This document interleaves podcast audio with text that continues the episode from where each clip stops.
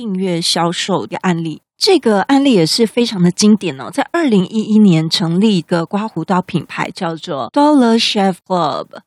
Dollar Shave Club 呢，它在六年内就瓜分掉了美国吉列刮胡刀百分之十六 percent 的市占率。它并没有推出任何超越现在刮胡刀的产品，也就是说，它的东西没有特别厉害，它就是仅仅改变了服务客户的方法，就是用订阅制，它就是每个月寄新的刀片给顾客，而且呢，重点来了，价格只要吉列舒适牌刮胡刀的三分之一价格。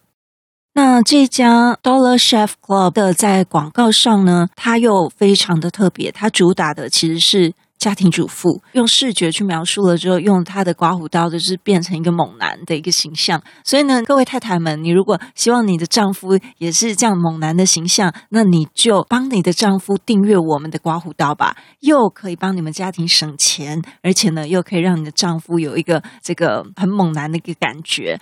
那么有另外一家 Harris 刮胡刀呢，他就用另外一种更微妙的一个品牌声音，他说他与那些过度设计、价格过度高大上的大品牌不同，他们为真正的男人来打造高品质的刮胡刀。他们打造了这一系列的刮胡刀呢，对于简单设计的喜爱，对于好产品的欣赏，它的定位叫做男人中的男人。Harris 他也是透过更少的选择去说服客户，让客户觉得他不需要再去找别的刮胡刀。好，那 D2C 呢，也应用在什么呢？应用在医疗上哦。据我们所知啊，很多医药产品都是被管制的，我们不可以随便买，对吗？现在呢，在糖尿病、高血压、气喘病还有艾滋病的这些治疗药品的这些产品网站，在美国有有慢慢松绑的趋势，就是可以直接从民间官网购买。会需要从消费者实际生活的角度出发，例如他的网站会有更多的医病交流、专家线上问药的这些，透过网站上面啊，病友啊用药治疗等等的这样的一个社群来进行医疗的 D2C 行销。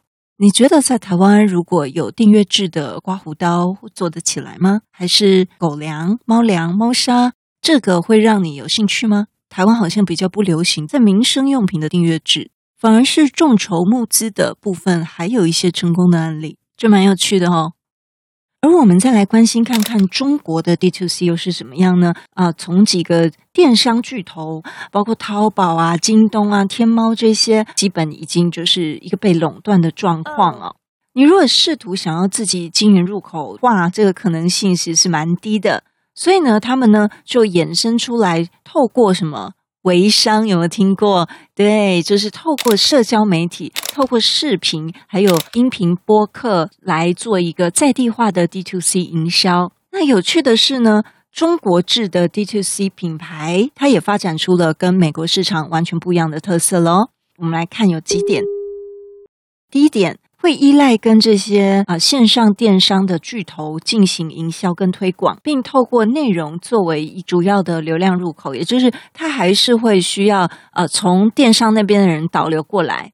第二呢，它很着重于性价 CP 值，比较适合便宜的东西，例如呃食品啦、化妆品这种快消型的产业。第三，非常讲究爆品。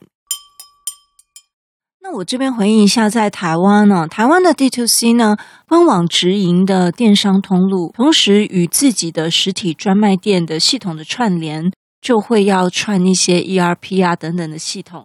只有极少数大型的集团、顶尖的品牌，可以自己有一个 IT 团队来打造这个系统。就我目前所知呢，我们的捷安特正要做这样的 D2C。我们一般中小企的品牌呢，就会需要科技公司的服务了。那这类型的科技公司呢，通常就是以这个 SaaS 的模式来存在。在北美的话呢，就是有网络开店的 Shopify、Magento。台湾呢，就是知名的 Joy App 跟 Shopline。所以这个疫情加速品牌的这些数位转型。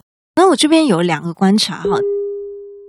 在 D2C 缺点跟令人 concern 的有两个部分，第一个就是在于消费者而言，他是否习惯还是在电商上做一个比价？那你如何吸引他到你的网站？到底有什么特殊之处？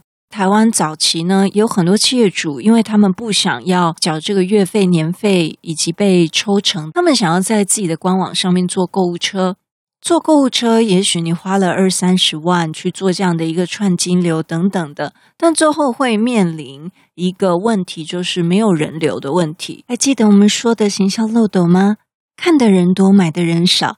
所以如果连看的人都少，那买的人肯定高不了。所以在人潮的问题的突破上呢，一定要发展自己自带人气的功力了。那另外第二点呢，就是在金流物流的一个整个运送跟体验的一个过程，也有很多是诈骗的，对不对？因为如果你的物流又比大平台电商还要慢，金流又让消费者感觉不安全的话，那这样子有可能会减少产品卖出的机会。好，回顾一下，我们今天介绍了 D2C，还记得吗？D2C 的四字口诀是是什么呢？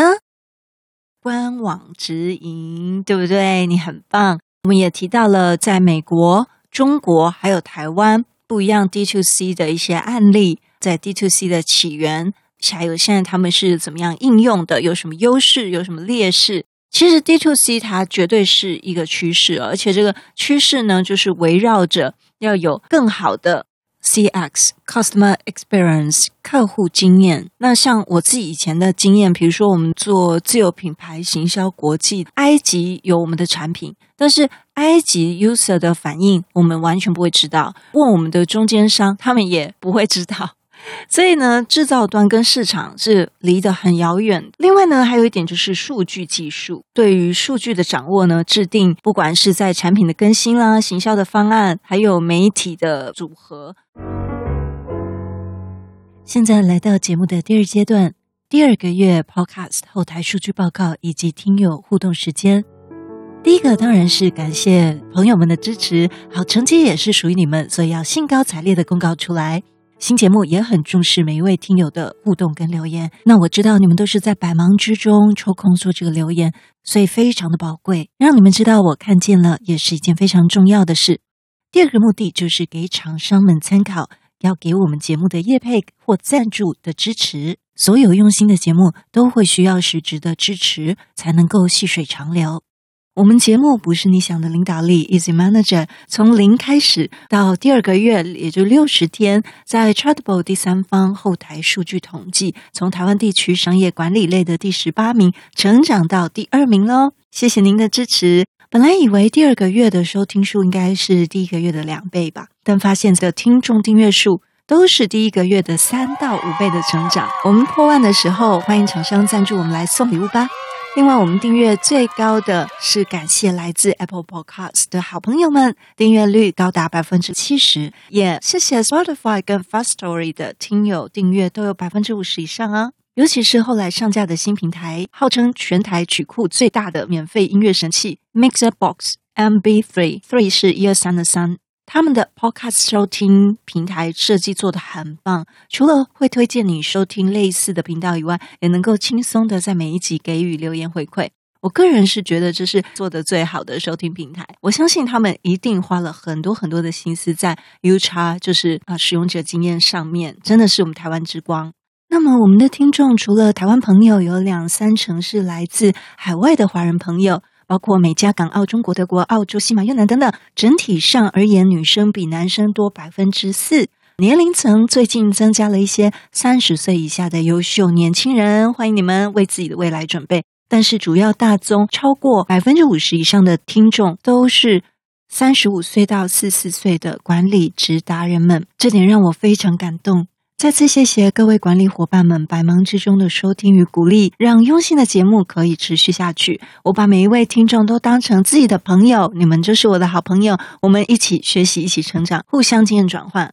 也谢谢 MB Three 的听友，因为大家都是显示账号没有昵称，所以我就念后四码哦，请大家自己对号入座一下。第十一集有三三八六的听友留言，咬字清晰，听起来很舒服。第十二集有三位听友留言，就是九四五七留言刚开始使用，谢谢你刚开始使用就听到我的节目，感谢。还有一位三三六六写说很喜欢听，感谢。另一位六一七七的听友说真棒。在第十三集有一位听友黄大柱表达两个钱钱的符号，开心的意思吗？三三六六有在第十三集又留言说很有帮助，诶，谢谢大家。另外感谢。在 Apple Podcast，在这周有几位听友给了五星评分。一月三十号，一位 Sunny Day 零零九给我们四颗星，他写 Hello，这个有一点迷之音哦。好，那我也在这边回你 Hello。另外感谢最近在 First Story 也有一些朋友追踪，有云宝贝、Small Yan、Ellie，还有海狸以及 Vespalan，是这样念吗？还有两位也是 Podcaster 的播客主，一位是职场上的 J 课老师，以及另外一位 Allen 自媒体脱口秀。欢迎你们，欢迎你的收听，跟我们一起学习成长。对节目有任何的建议，都欢迎到我们 Podcast 资讯栏的网址中匿名留言。如果你收听的平台没有办法点链接，也可以 email 给我，email address 一样是 e z m a n a g r g o at gmail dot com。如果大家喜欢我今天分享的内容，请慷慨的按下 like，按下五星，按下订阅，可以收到最新更新的内容。请大家帮帮忙，帮我们点一点，非常的感谢。不是你想的领导力，用听的管理读书会，轻松就可以应用在你的职场上。祝福你有一个很棒的一天，我们下次见。